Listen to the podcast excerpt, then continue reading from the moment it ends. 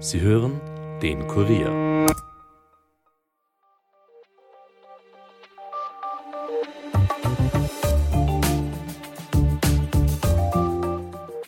Etwas, das der gelernte Österreicher nur alle heiligen Zeiten sieht, ist heute Realität geworden.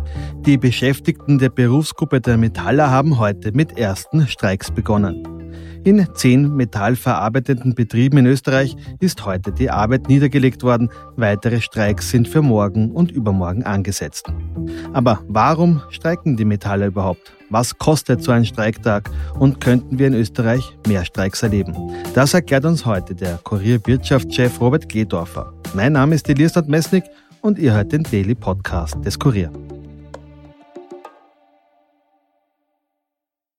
Das ist respektlos und es ist verächtlich, wie die Arbeitgeber hier mit den Arbeitnehmerinnen und Arbeitnehmern umgehen. Und äh, nun müssen weitere Maßnahmen eingesetzt werden. Und wir werden mit dem Fachverband Metalltechnischen Industrie jetzt in weitere Kampfmaßnahmen führen und werden sie in Tagesstreiks überführen. Nachdem er sich gestern Nacht nach stundenlangen Verhandlungen nicht auf eine Erhöhung der Bezüge für die Metalle einigen hat können, legt die Berufsgruppe am Dienstag erstmals in mehreren Betrieben ihre Arbeit nieder. Streiks. Auch wenn sich die Arbeitgeber zuletzt bewegt haben, der Gewerkschaft ist das zu wenig. Unterm Strich äh, haben wir bei der letzten Verhandlungsrunde äh, im Schnitt äh, 5% Angebot äh, gehabt. Nun sind wir bei 6%. Aber es besteht noch deutlich Luft nach oben. Die Arbeitgeber haben versucht, mit moderaten Erhöhungen und Einmalzahlungen durchzukommen, allerdings ohne Erfolg. Eine komplette Abgeltung der Inflation ist für den Chefverhandler der Arbeitgeber Christian Knill jedenfalls nicht möglich. Nein, weil wir von Anfang an gesagt haben, dass wir die 9,6 nicht machen können, die rollierende Inflation nicht machen können. Die haben einfach eine außergewöhnlich hohe Inflation. Äh, und anscheinend äh, versteht das, oder will das die Gewerkschaft nicht verstehen. Äh, mehr sind ihnen das äh, seit sechs Wochen deutlich zu sagen, mit acht verschiedenen Angeboten, das wir schon gemacht haben. Äh, ich glaube, mehr kann man nicht mehr machen. Die Fronten scheinen also verhärtet. Die Bewegung, die es von beiden Seiten bräuchte, fällt noch zu gering aus. Wie man diesen gordischen Knoten lösen könnte, erklärt uns jetzt der Kurierwirtschaftschef Robert Gledorfer. Hallo Robert. Hallo lieber Elias. Robert, warum hat man sich eigentlich jetzt nicht auf einen neuen Kollektivvertrag oder auf Erhöhungen einigen können? Ja, die Verhandlungen sind nicht ganz überraschend gescheitert, weil die Positionen nach wie vor zu weit auseinander liegen. Und die Arbeitgeber haben zwar nachgebessert, mhm. allerdings liegt das noch immer das Angebot unter der Inflationsrate, die 9,6 Prozent ausmacht, die Basis für die Verhandlungen und das Angebot liegt bei 6 Prozent plus Einmalzahlungen sind 8,2 Prozent. Ja, da ist dann noch eine Differenz. Die Gewerkschaft hat sich auch gegen Einmalzahlungen ausgesprochen. Warum? Was ist der Unterschied zwischen einer prozentuellen Lohnerhöhung und diesen Einmalzahlungen? Ja, Einmalzahlungen, die Gewerkschaft sagt immer, das ist der Schnittlauch aufs Butterbrot. Ja, da hat sie eigentlich recht, weil das kriegt man einmal und dann ist es weg. Und es hat dann keinen nachhaltigen Effekt für die nächsten Runden. Das heißt, das habe ich einmal, aber im nächsten Jahr wäre das dann wieder weg. Genau, und die Basis ist einfach eine niedrigere im nächsten Jahr. Von der ich dann ausgehe. Okay, was sagen jetzt die Arbeitgeber? Denn ähm, die müssten sich, wenn es nach der Gewerkschaft geht, ja nochmal bewegen. Aber haben die so viel Spielraum, dass sie sich noch bewegen können? Ja, einmal haben sie sich jetzt schon bewegt. Ich meine, wir müssen sagen, sie sind ja von 2,5 Prozent ausgegangen. Das, ja, es ist doch eigentlich sehr wenig, um das jetzt mal so zu sagen. Haben sich bewegt, aber auch ihr Spielraum ist natürlich begrenzt, weil es läuft halt nicht sehr gut in dieser Industrie. Und es ist auch keine wirkliche Besserung in Sicht, bis es dann einfach eine Auffällung gibt, könnte noch mhm. einige Zeit vergehen. Hat die Gewerkschaft da vielleicht sogar zu niedrig angesetzt, weil sie zu wenig gefordert hat? Ist das immer so ein Pokerspiel? Das, das ist ja ein traditionelles Pokerspiel, ja, da hast du recht. Und in dem Fall hat die Gewerkschaft wirklich relativ niedrig angesetzt. Ich meine, mit 11,6 Prozent, äh, das hört sich viel an. Die Inflationsrate eben 9,6 Prozent, da ist der Spielraum dann doch sehr gering und selbst die Arbeitgeber haben eigentlich mehr erwartet, 12, mhm. 13 Prozent. Und es gibt auch andere Branchen wie die Pflegeberufe, die wollen 15 Prozent. Also hat die Gewerkschaft sehr wenig eigentlich äh, gefordert. Mhm, das fällt jetzt vielleicht ein wenig auf den Kopf. Mhm. Jetzt wird äh, heute erstmals gestreikt bei den Metallern eben. Aber was genau passiert bei so einem Streik? Ja, man kennt es ja von den Bildern. Die Mitarbeiter kommen in die Firma, mhm. aber machen nichts de facto. Es gibt Streikposten, die positionieren sich vor der Firma und die anderen Mitarbeiter sitzen quasi ihre Zeit ab und gehen dann wieder nach Hause. Bekommen eigentlich dann die Streikenden weiter Lohn und Gehalt ausgezahlt? Ja, allerdings nicht vom Arbeitgeber, sondern von der Gewerkschaft. Da gibt es einen großen Fonds, wo die Gewerkschaftsbeträge hineinfließen, der auch dafür gedacht ist. Und die Auszahlungen erfolgen aus diesem Fonds, allerdings sind sie geringer in der Regel als das, was man normalerweise verdient. Ich meine, das ist für einen Tag jetzt mal zu verschmerzen, denke ich, die Differenz. Ja, das heißt, das muss man beantragen bei der Gewerkschaft, aber das kriegt dann nur ein Gewerkschaftsmitglied oder bekommen das alle? Das kriegen nur die Gewerkschaftsmitglieder und es ist aber in der Praxis oft so, dass die Firmen jetzt da jetzt nicht extra herumrechnen, den Tag rausrechnen. Das kommt auch vor und dann ist es eigentlich in der Praxis dann doch ein bisschen anders. Mhm, da drückt man dann, dann vielleicht auch ein Auge Ja, wenn es jetzt mal bei einem Tag je Unternehmen bleibt. Mhm. Die Wirtschaft sagt immer, so ein Streiktag kostet auch recht viel. Wir haben gerade eben die ganzen Arbeitskosten angesprochen, aber wie viel ist das? Sind das gleich Millionen? Oder? Ja, das sind, das sind schon Millionen, klarerweise. Ist halt ein bisschen schwer zu beziffern, kommt auch darauf an, wie es der Firma gerade geht, weil wenn die jetzt ohnehin momentan jetzt nicht so viele Aufträge abzuarbeiten hat und das Werk steht jetzt halt für einen Tag, naja, dann macht man die im Laufe der, Mo im Lauf der nächsten Wochen bis zum Monatsende hat man das, glaube ich, locker wieder herinnern. Wenn die Firma natürlich jetzt gerade super läuft und es kommt da zu Verzögerungen, ist das schon vielleicht ein bisschen ungut, aber wie gesagt, ein Tag, mhm. naja, das ist zu verschmerzen. Wie viel Politik steckt eigentlich in den aktuellen Streiks? Denn Andreas Babler ist jetzt der neue Parteichef der SPÖ, ist jetzt auch gerade wieder bestätigt worden, hat da sehr plakative Ansagen gegenüber auch den Arbeitgebern immer getätigt. Und man sieht auch bei den Gewerkschaften deutlich mehr Konfrontationsbewusstsein, würde ich jetzt mal sagen. Glaubst du, dass das so ein Trend wird? Ich weiß nicht, ob es Trend ist. Es ist auch der Situation einfach geschuldet. Ne? Wir hatten wirklich hohe Inflationsraten und da kann die Gewerkschaft jetzt eigentlich nicht unter dieser Inflationsrate abschließen. Da würde sie einen enormen Gesichtsverlust hinnehmen müssen. Noch dazu ausgerechnet die Metaller, die ja extrem ein Vorbild sind für andere Branchen. Mhm. Mag sein, dass die SPÖ und der neue Vorsitzende da ein wenig das noch verschärfen, die Lage, aber ich glaube, die Gewerkschaften hätten das auch ohnehin so zusammengebracht. Genau, man kennt ja die Gewerkschaften in Österreich, die sind sehr selbstbewusst. Die Frage, wie kann man da aus dem Ganzen noch jetzt herauskommen? Ist das dieser Theaterdonner, den wir auch aus den letzten Jahren immer wieder gehört haben? Der ist halt jetzt um einen Streiktag sozusagen nochmal verschärft, aber sind wir noch immer eigentlich auf einem Konsens? Oder glaubst du, dass es da wirklich sehr festgefahren wird?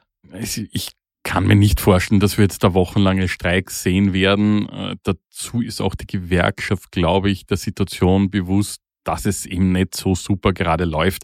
Ich kann mir natürlich vorstellen, dass die nächste Runde durchaus jetzt auch nochmal zu keinem Abschluss findet, aber vielleicht jetzt nicht gleich zwingend in eine weitere Streikrunde übergeht, sondern ich kenne das aus anderen früheren Verhandlungen, da hat man einfach dann gesagt, okay, wir machen jetzt mal eine Pause und setzen dann zwei, drei Tage später erneut an und da ist es dann eigentlich immer zum Abschluss gekommen.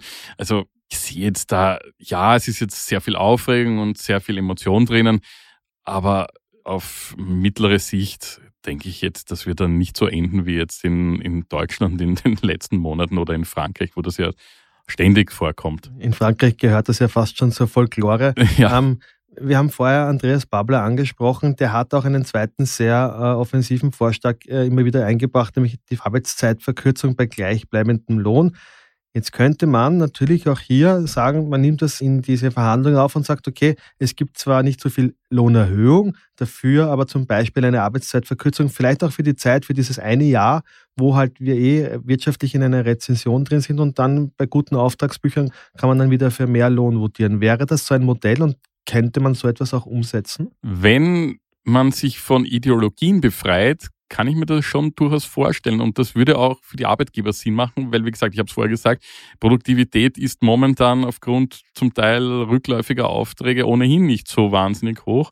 Und wenn man dann sagt, okay, wir machen das jetzt für einen bestimmten Zeitraum, dann ist das denkbar. Ich habe nur die eine Befürchtung, dass die Arbeitgeber vielleicht sagen, naja, wenn wir das jetzt mal die Tür da aufmachen dann fühlt sich der Babler bestätigt mhm. und dann kriegen wir das vielleicht nicht mehr zu und dann rennt es aber irgendwann wieder super und dann kriegen wir das nicht mehr in den Griff. Und das kann ich mir vorstellen, dass das hier, dass das eher die Gefahr ist, was momentan von der SPÖ-Seite kommt. Dass mhm. man da irgendwie indirekt zumindest dieser Forderung nachgibt und Babler dann im Wahlkampf sagt, naja, schaut's an, hat eh super funktioniert die letzten Monate. Mhm da sehe ich eher den Knackpunkt. Ja, und das äh, knallen ja dann doch ein bisschen die Ideologien aufeinander, wenn auf der anderen Seite der Bundeskanzler Karl Nehammer sehr wortreich beklagt, dass die einzelne Arbeitszeit von den Menschen immer mehr zurückgeht, immer mehr Leute Teilzeit arbeiten und eigentlich diese Vollzeitarbeit nicht mehr so geschätzt wird. Also da spielt im Hintergrund dann doch auch ein wenig die Politik mit.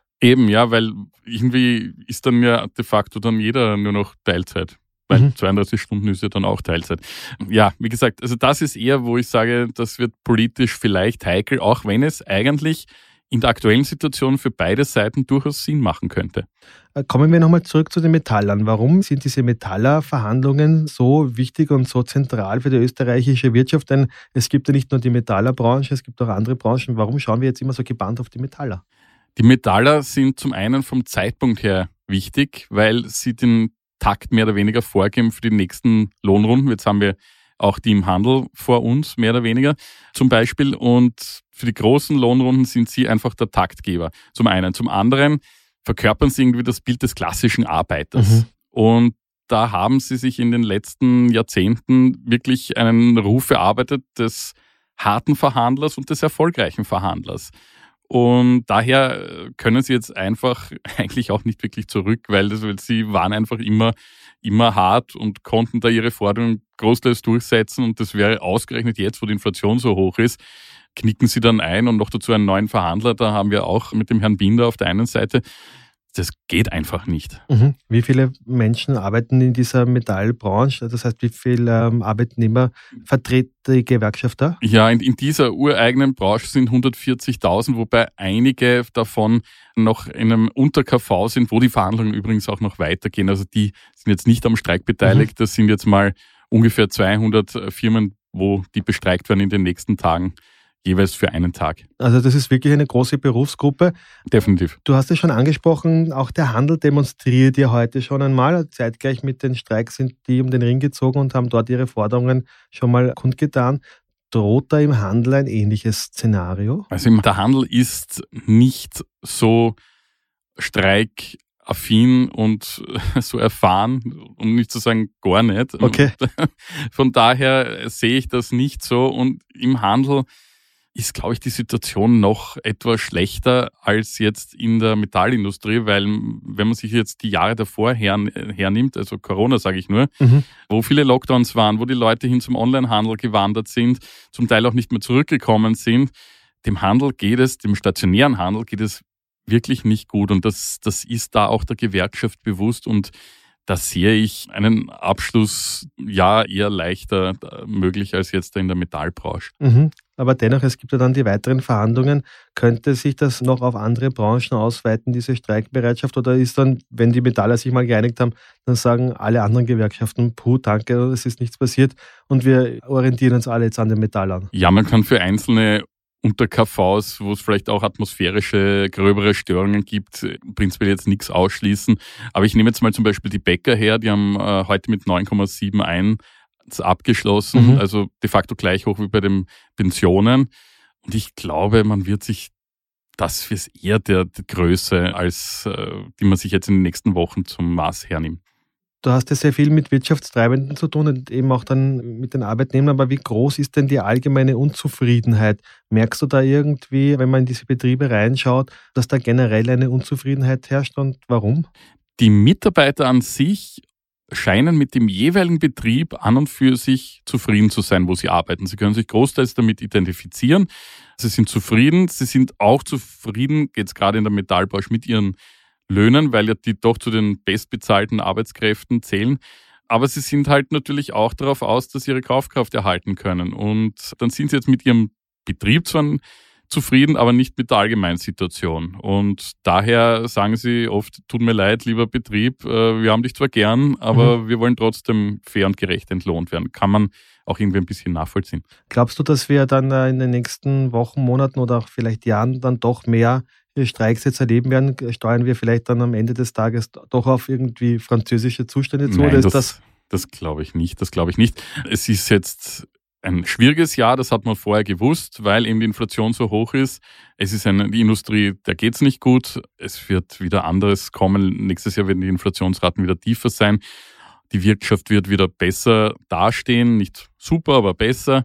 Ich glaube, nächstes Jahr wird das wieder leichter zu lösen sein. Und äh, wenn man auch in die Vergangenheit zurückblickt, das war, war eigentlich jedes Mal, wenn es ein bisschen gekracht hat, war das jetzt mal so ein bisschen ein Streik, ein, ein Tag oder so und, oder ein paar Stunden sogar nur.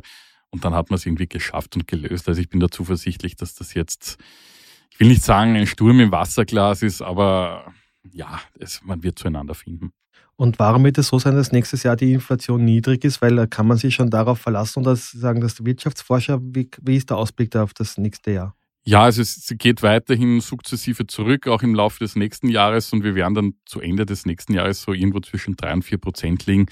Damit, glaube ich, kann man leichter einen Abschluss herbeiführen. Mhm, das sind ja mal zumindest gute Aussichten dann in der näheren Zukunft. Vielen Dank für den Besuch im Studio, Robert. Gerne. Und wir kommen jetzt noch zu weiteren Meldungen.